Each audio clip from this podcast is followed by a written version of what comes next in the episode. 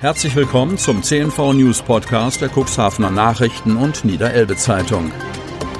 In einer täglichen Zusammenfassung erhalten Sie von Montag bis Samstag die wichtigsten Nachrichten in einem kompakten Format von sechs bis acht Minuten Länge.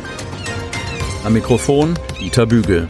Freitag, 5. März 2021. 15 Infektionen mit mutierter Corona-Variante. Kreis Cuxhaven. Auch wenn die Infektionsquote für den Kreis Cuxhaven leicht sinkt, meldet der Landkreis am Donnerstag 22 neue bestätigte Corona-Fälle. Die 7-Tage-Inzidenz für Neuinfektionen pro 100.000 Einwohner liegt bei 70,58, Vortag 76,13. Der Anteil der Betroffenen in den Alten- und Pflegeheimen nehme weiter ab, erklärt Landrat Kai-Uwe Bielefeld. Derzeit entfallen nur noch sechs Prozent der Infizierten auf diese Personengruppe. So Bielefeld. In 15 Fällen aus dem Kreis Cuxhaven wurde bislang eine Corona-Infektion mit einer mutierten Variante festgestellt. Zehn Betroffene hätten die Infektion laut Bielefeld bereits überstanden. Virologe Lücken für Übertragung werden größer. Kreis Cuxhaven. Ein Stückchen Normalität und wieder ein paar Freiheiten. Das sind die Hoffnungen, die mit den Bund-Länder-Beschlüssen verbunden sind. Doch der Virusforscher Andreas Dotzauer, Leiter des Laboratoriums für Virusforschung der Uni Bremen, warnt davor, die Perspektive, die uns die Impfungen bieten, vorzeitig zu verspielen. Die beschlossenen Lockerungen senden das Signal, es geht bergauf, wir können uns entspannen.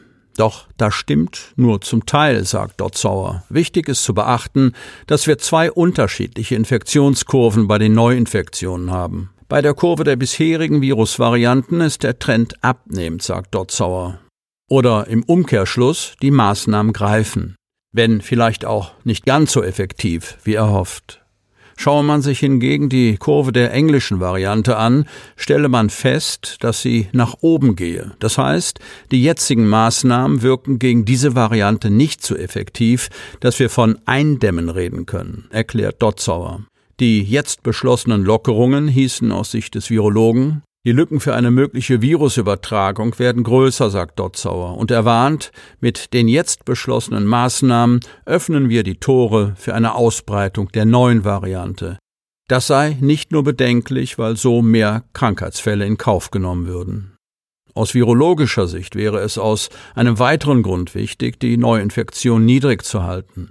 Je mehr Menschen infiziert sind, desto mehr Mutationen entstehen. Das birgt die Gefahr, dass Varianten entstehen, gegen die der neue Impfstoff nicht wirkt. Dabei seien es vor allem die Impfungen, die eine Perspektive zu mehr Normalität geben können.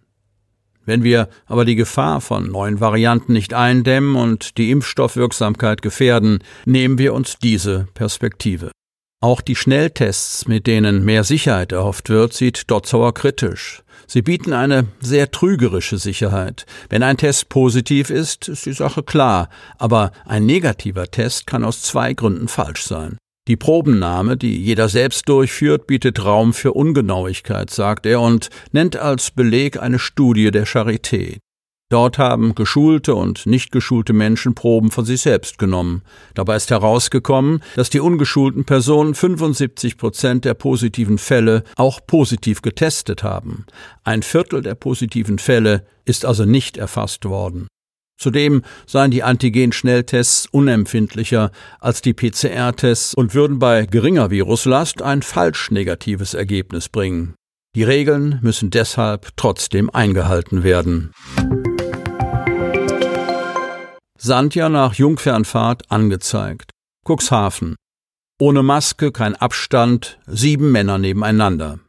Der Cuxhavener Oberbürgermeister Uwe Sandja SPD ist wegen des Verdachts auf einen Corona-Verstoß angezeigt worden. Das bestätigt der Sprecher der Polizeiinspektion Cuxhaven, Tom Kase.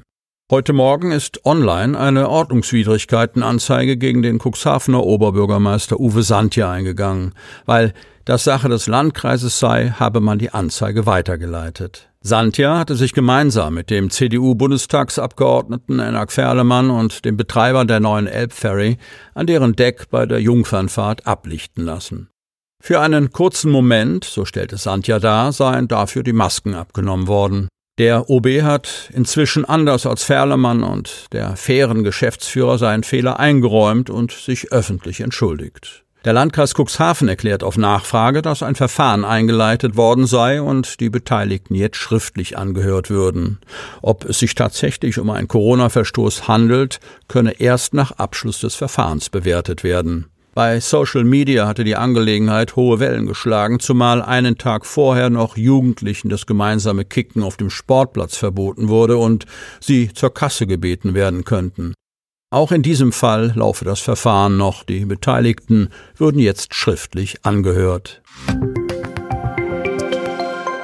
Open Air bei der SPD.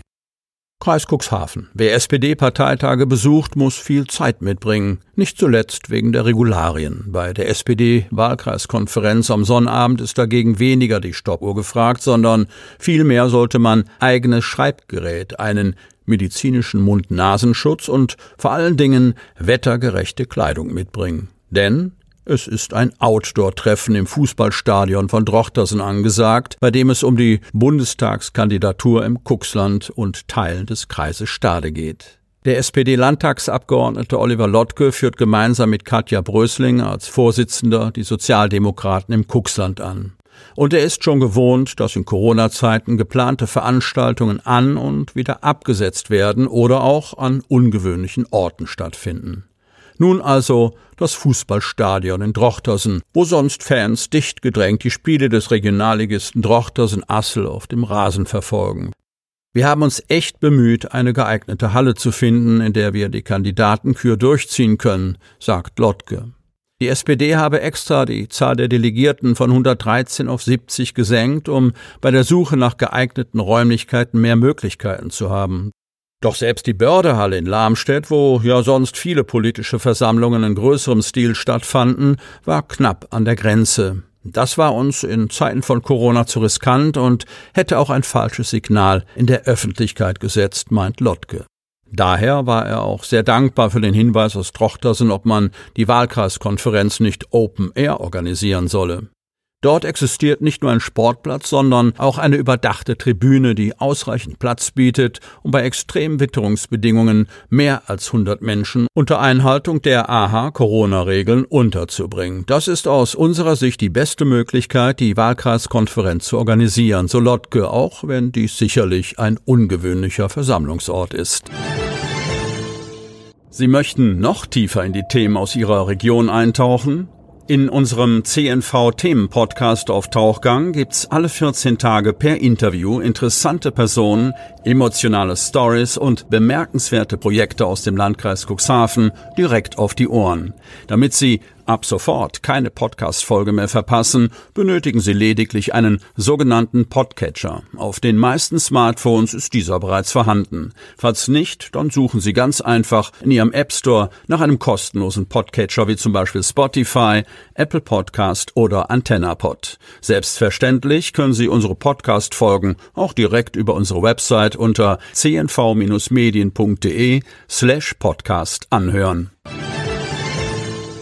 Sie hörten den Podcast der CNV Medien, Redaktionsleitung Ulrich Rode und Christoph Käfer. Produktion Rocket Audio Production.